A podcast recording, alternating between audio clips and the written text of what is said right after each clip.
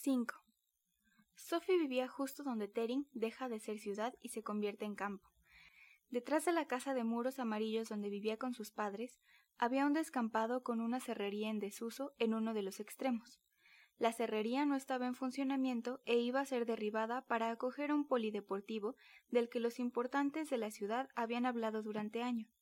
Ya nadie creía realmente en ese polideportivo, y aunque la cerrería estuviera en ruinas, con los cristales reventados y un agujero en el techo, se mantenía todavía en pie y era exactamente lo que necesitábamos.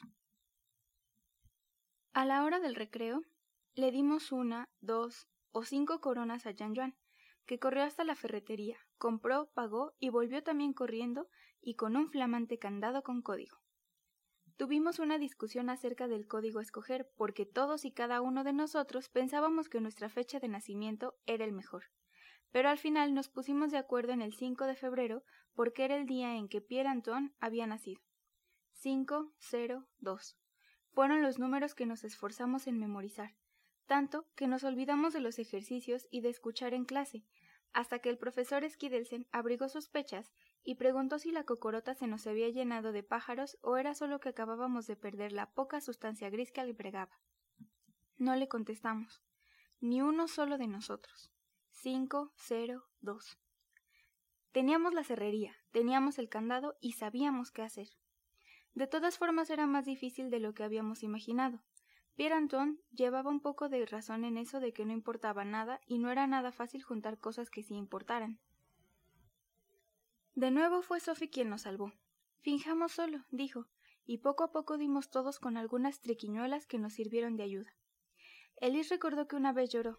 Tenía seis años y un perro Shafar mordió la cabeza de su muñeca, así que rebuscó a la vieja muñeca y su cabeza descuajada en las cajas del sótano y trajo las dos partes a la cerrería en desuso. El piadoso Kai trajo un viejo salterio al que le faltaban las tapas y no pocos salmos, pero a pesar de esto, de la página 27 a la 389 estaba entero y sin más pérdidas. Rique Úrsula entregó un peine nacarado al que solo le faltaban dos púas, y Jean Joan contribuyó con un cassette de los Beatles que había perdido el sonido pero que nunca había sido capaz de tirar. Otros fuimos de casa en casa preguntando a sus dueños si nos podían dar una u otra cosa que significara algo para ellos.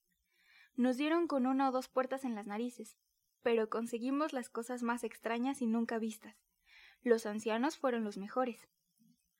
Nos dieron perros de porcelana que podían cabecear y que solo tenían alguna pequeña resquebrajadura, fotografías de padres que ya hacía tiempo que habían fallecido, o juguetes de los hijos que habían crecido hacía mucho.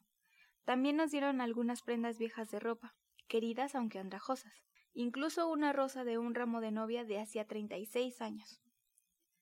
A nosotras las chicas la rosa nos impresionó, porque era algo que importaba. Ese sueño de convertirse en una novia de blanco con un bonito ramo en la mano y que besa al hombre que será suyo para toda la vida. Pero entonces Laura, que era la que lo había recogido, dijo que la señora se había divorciado cinco años después de casarse. Y ya que muchos de nuestros padres estaban divorciados, si es que alguna vez habían estado casados, el sueño podía muy bien irse al traste.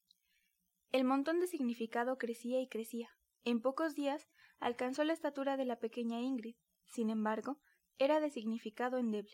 Sabíamos todos muy bien que todo lo que habíamos juntado, en realidad, significaba muy poco para nosotros. Siendo así, ¿cómo persuadiríamos a Pierre Antoine de la importancia de aquello? No, nos desenmascaría de inmediato. Nada de nada, en absoluto nada. Una vez más, Jean Joan nos convocó a todos de modo que tuvimos que reconocer que realmente existían cosas que nos importaban, aunque por supuesto no eran muchas ni muy importantes, pero vale, era mejor que lo que hasta ahora teníamos. Dennis fue el primero. Llegó con una pila de libros de la serie Dungeons and Dragons leídos y releídos, casi se los sabía de memoria. Y Olé descubrió enseguida que faltaban cuatro volúmenes de la serie y Dennis tuvo que apechugar y soltarlos también. Primero vociferó y dijo que Olé podía ocuparse de sus asuntos, porque no tenía intención de entregar la totalidad de la colección, que nosotros sabíamos que no era parte del plan, y que éramos repugnantes todos nosotros. Pero, por supuesto, cuanto más chillaba Denis, más le decíamos nosotros que él mismo podía ver lo mucho que significaban esos libros para él. ¿Y acaso no habíamos acordado precisamente que lo que más nos importara iría a parar al montón para que éste hiciera bajar a Pierre Antoine del ciruelo? Cuando Dennis entregó los cuatro últimos libros de la serie Dungeons and Dragons, fue como si se abriera una brecha en el significado, porque Dennis sabía que Sebastián estaba prendado de su caña de pescar, y Sebastián sabía que Richard adoraba su balón negro de fútbol. Y Richard había notado que Laura siempre iba con sus pendientes de cacatúas africanas. Deberíamos habernos detenido antes de ir más lejos. De un modo u otro era demasiado tarde, aunque yo hice todo lo que pude. No, a estos no les tengo apego especial, dije. ¡Ja! se rió con sorna Gerda y señaló mis sandalias verdes con plataforma. Me había pasado todo el verano intentando convencer a mi madre para que me las comprara, y solo había excedido ahora que había rebajas y estaban a mitad de precio. Lo sabía, y para ser sincera, fue sin duda por eso que intenté pararlo todo. Que alguien señalara mis sandalias era solo cuestión de tiempo, pero que fuera acompañada de mofa. La tonta y maliciosa Gerda lo empeoró todo. Primero intenté hacer como si tal cosa, como si no me hubiera percatado de lo que Gerda señalaba, pero Laura no me dejó escapatoria. Las sandalias, Agnes, dijo, y ya no había nada que hacer. Me puse en cuclillas e iba a desabrochármelas, pero no podía hacerlo y me levanté. No puedo. Mi madre me preguntará que dónde están y entonces los mayores lo descubrirán todo. Creí ser astuta, pero no. ¿Te crees mejor que los demás? chilló Sebastián. ¿Crees que mi padre no se pregunta dónde está la caña de pescar? Y, como para dar fuerzas a sus palabras, agarró el hilo y el anzuelo que colgaban oscilando en mitad del montón. ¿Y el mío? ¿Dónde están mis libros? ¿Y el mío? ¿Dónde está mi balón de fútbol? ¿Y el mío? ¿Dónde están mis pendientes? Había perdido y lo sabía. Solo pedí que se aplazara la entrega un par de días. Solo hasta que se acabe el verano. No hubo compasión alguna. Pero permitieron que Sophie me prestara un par de playeras para que no tuviera que volver descalza a casa. Las playeras me iban pequeñas y me hacían daño en el dedo gordo, y el camino a casa desde la cerrería se me hizo más largo de lo acostumbrado. Me eché a llorar al volver la esquina y enfilar sola el último tramo de la calle hasta casa. No entré. Me senté en el cobertizo de las bicicletas, donde nadie podía verme, ni desde la calle ni desde la casa. Empujé las playeras y les di una patada que las clavó en un rincón. La imagen de mis dos sandalias verdes con plataforma en lo alto del montón no se esfumaba de mi mente. Miré mis pies descalzos y me dije a mí misma que Gerda me las pagaría.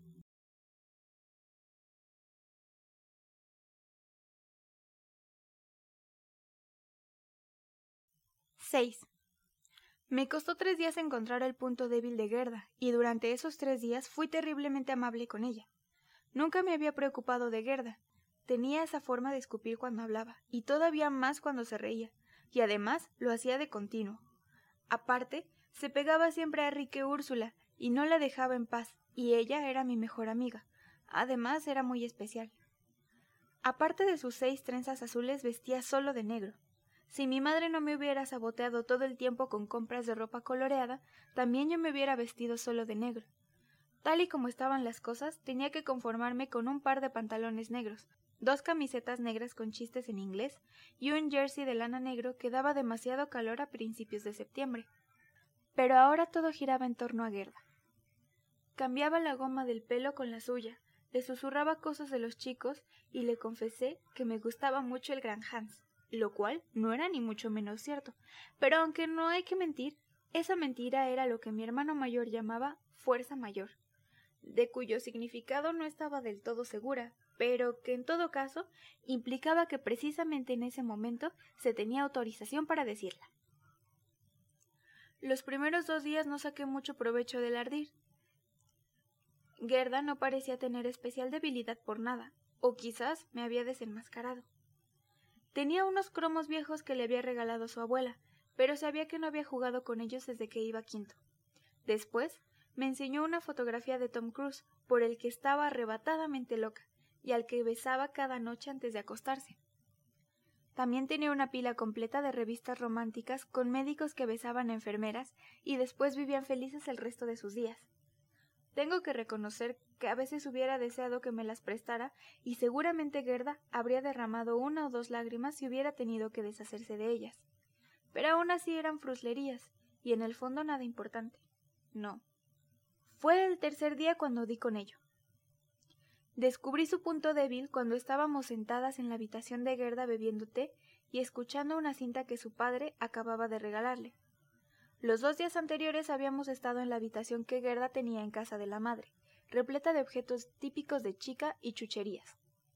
Ahora estábamos en la habitación que Gerda tenía en casa del padre, con quien vivía a semanas alternas. Y lo que convertía la habitación de casa del padre en especial no era ni el equipo estereofónico, ni el sillón de plástico hinchable, ni las fotografías de ídolos que colgaban de la pared. No, porque todo eso también lo tenía en casa de la madre. Era que en la esquina había una jaula gigante con un diminuto hámster. El hámster se llamaba Oscarito, y Oscarito fue lo que al día siguiente le dije a Gerda que debía aportar al montón de significado. Gerda lloró y dijo que se chivaría de lo del gran Hans. Ay, no, cómo me reí cuando le conté que era mentira y solo de fuerza mayor. Eso la hizo llorar todavía más, profiriendo a la vez que yo era la persona más infame que conocía. Y después de dos horas de llanto y todavía en un estado de total desconsolación, estuve al borde del arrepentimiento y pensé que quizá tuviera razón. Pero entonces miré mis sandalias verdes en lo alto del montón y no me rendí. Rique, Úrsula y yo acompañamos a Gerda a recoger a Oscarito inmediatamente. No había que brindarle la posibilidad de escapar. Su padre vivía en una de las nuevas casas adosadas de ladrillo y de color marrón grisáceo, especialmente en las partes con cemento, con grandes ventanas correderas en todas las habitaciones. Estaba situada en el otro extremo de Terin, donde no hacía mucho había habido prados y corderos grises pastando.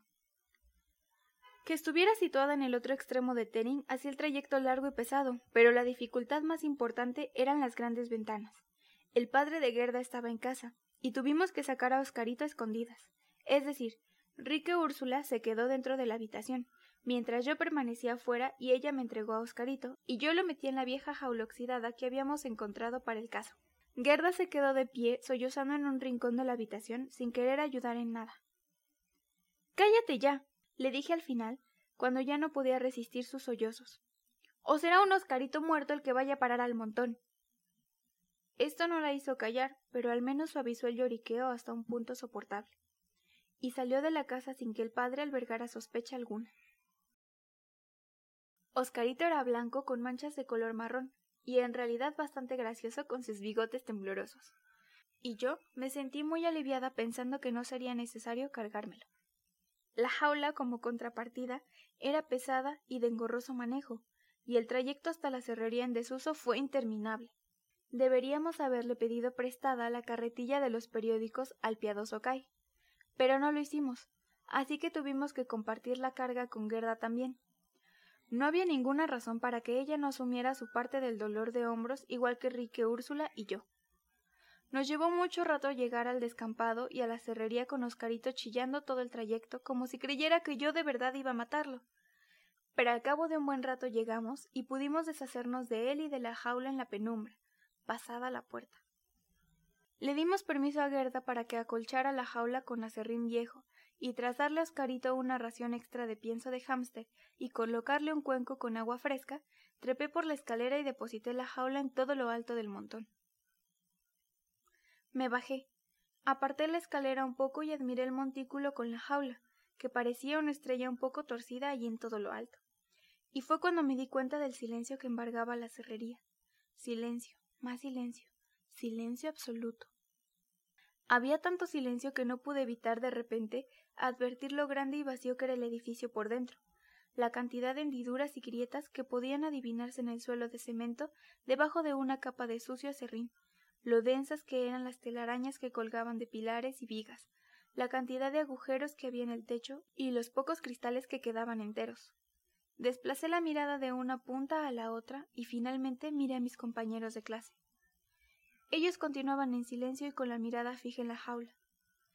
Era como si Oscarito provocara algo en el montón de significado que ni mis sandalias verdes, ni la caña de pescar de Sebastián, ni el balón de Richard habían conseguido. Yo estaba orgullosa de mi ocurrencia, y por eso me molestaba que los demás no demostraran admiración. Fue Ole el que me salvó. ¡Diantre! ¡Qué montón de significado! dijo con énfasis, mirando primero a Oscarito y después a mí. Me pregunto si Pierre Antoine podrá luchar contra todo esto. Se unió el gran Hans y nadie lo contradijo. Tuve que morderme la lengua para no enrojecer de orgullo. Eran las tantas y la mayoría de nosotros teníamos que irnos a casa a comer.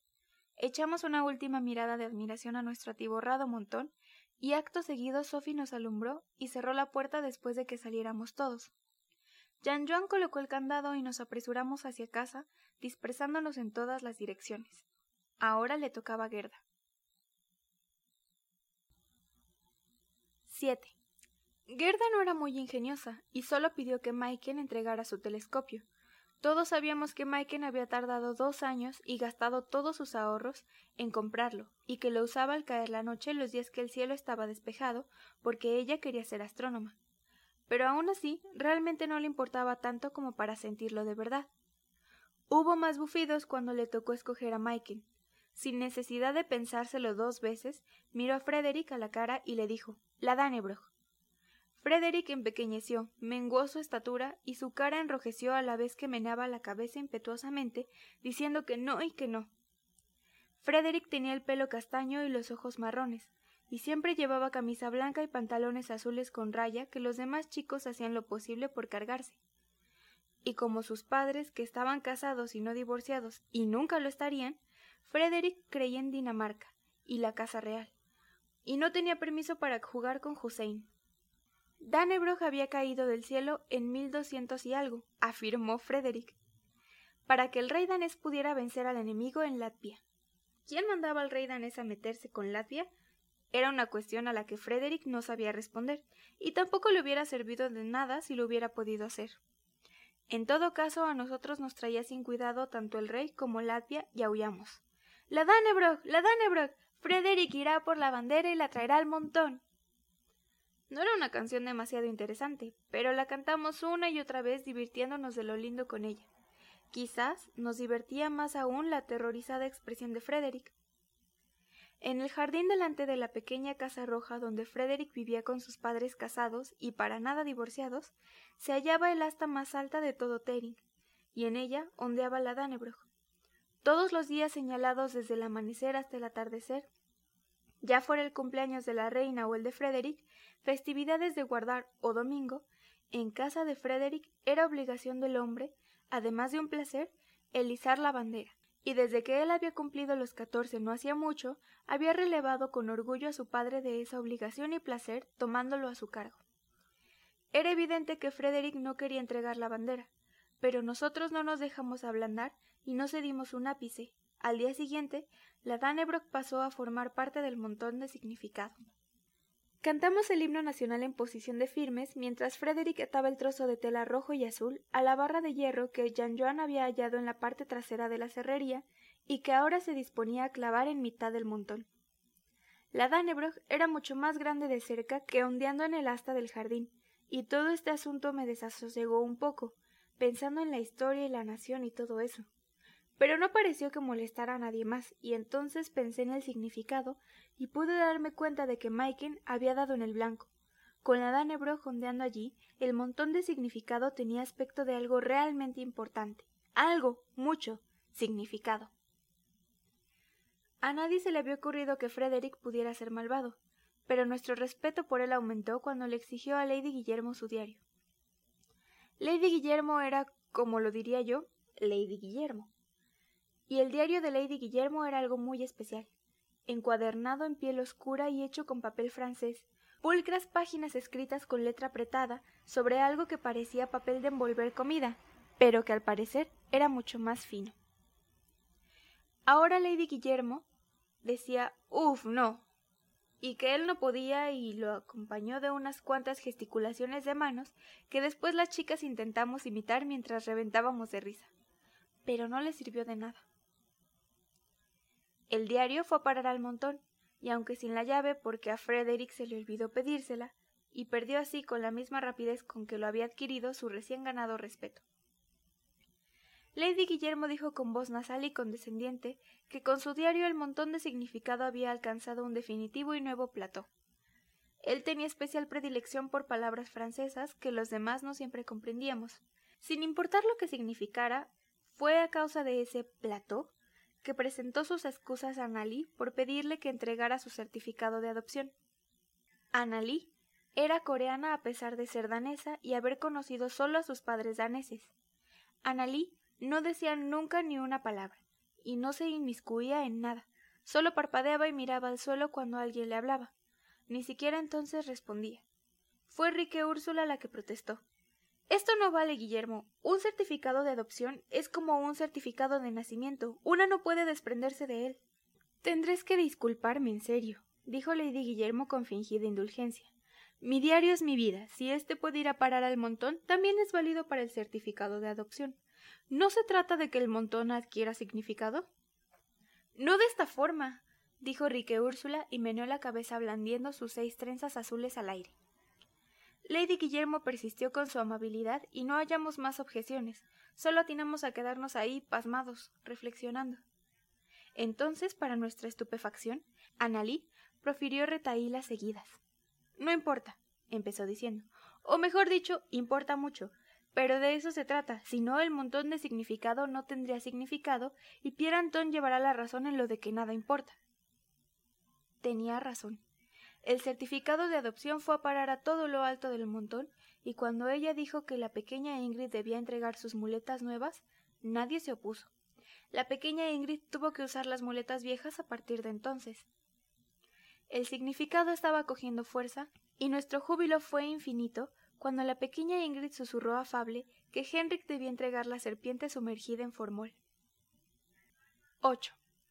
En la sala de biología había seis cosas dignas de contemplar el esqueleto al que llamábamos señor Hansen, ese medio hombre al que se le podían extraer los órganos, el cartel con los órganos genitales y reproductores femeninos dibujados, un cráneo reseco y agrietado que llevaba el nombre de la mano llena de Hamlet, una Marta disecada y la serpiente sumergida en formol. De todas ellas la serpiente era la más interesante. El hallazgo de la pequeña Ingrid era genial. Henrik no estaba de acuerdo. Más que nada porque la serpiente era una cobra que a su padre le había costado tiempo, muchísimas cartas y negociaciones traer para que formara parte de la colección de la escuela, y también porque era asquerosa y te daban escalofríos por toda la espalda cada vez que la mirabas. Con su forma prehistórica y sus apretadas escamas, el cuerpo enroscado en una interminable espiral en el fondo del recipiente, y la cabeza alzada y despierta, ese cuello dentado y dilatado como en pleno ataque de rabia, y cada momento parecía que la saliva paralizante iba a salir despedida de su roja, pálida boca de bufido. Nadie por voluntad propia tocaba el recipiente, es decir, a no ser que obtuviera diez coronas por ello. Henrik se mantenía firme, tosudo y tonto en la postura de que la serpiente no era adecuada para el montón de significado. Pero ayudó el que en la pausa Hussein sostuviera en alto el recipiente con la serpiente por encima de la cabeza de Henry, mientras decía que lo estrellaría contra su frente si él no la trasladaba al montón. Los demás también nos sentíamos impacientes y defendimos que debía hacerse de inmediato. Queríamos acabarlo para poder cerrar la boca a Pierre Antoine. Las ciruelas estaban casi del todo maduras, y ahora él nos escupía los huesos pegajosos mientras vociferaba sus ocurrencias. ¿Qué pretendéis vosotras las chicas teniendo novio? Había vociferado la mañana que pasé por el número 25 de la calle Tering del brazo de Rique Úrsula. Primero te enamoras, después te echas novio y luego el enamoramiento se esfuma y te separas. ¡Cierra el pico! chilló Rique Úrsula muy alto. Quizá se sintió especialmente herida porque precisamente acabábamos de hablar de Jean Jean y de los sentimientos que no se podían gobernar. Pierre Antoine se rió y continuó amistoso y así una y otra vez hasta que estéis tan hartas que preferiréis fingir que el chico que en ese momento tenéis a vuestro lado es el único. ¡Qué pérdida de energía! Ahora cerrarás el pico de una vez, grité yo y eché a correr, porque aunque yo no tuviera novio ni tampoco supiera quién podría ser si en ese momento tuviera que escoger uno, deseaba con ansia tenerlo y pronto, y Pierre Antoine no tenía derecho a destruir mi amor antes de estrenarlo. Rique, Úrsula y yo corrimos el resto del trayecto hasta llegar a la escuela, y entramos del peor humor que podríamos recordar haber tenido juntas. Ni siquiera ayudó el que la guapa Rosa nos recordara que Pierre Antoine había sido novio de Sophie durante catorce días, y que incluso se habían besado antes de dejarlo, y que después Sophie fue novia de Sebastián mientras que Pierre Antoine estuvo con Laura. Esa historia sonaba demasiado a algo que yo no quería escuchar, y quizá también a lo que Pierre Antoine había dicho desde el árbol. No sé exactamente cuándo Henrik vio la ocasión de hurtar la serpiente de la sala de biología, ni cómo consiguió llevarla a la clausurada cerrería sin ser visto.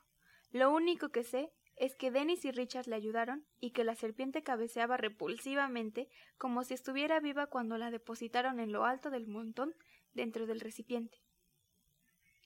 A Oscarito tampoco le gustó. El hámster chilló lastimosamente y se acurrucó en el rincón de su jaula más alejado del bicho. Gerda huró y dijo que cubrieran la serpiente con papel para que no tuviéramos que verla. Pero precisamente el chillido de Oscarito hacía más valiosa la serpiente y nadie estuvo de acuerdo en cubrirla. En su lugar, dirigimos la mirada expectante hacia Henrik.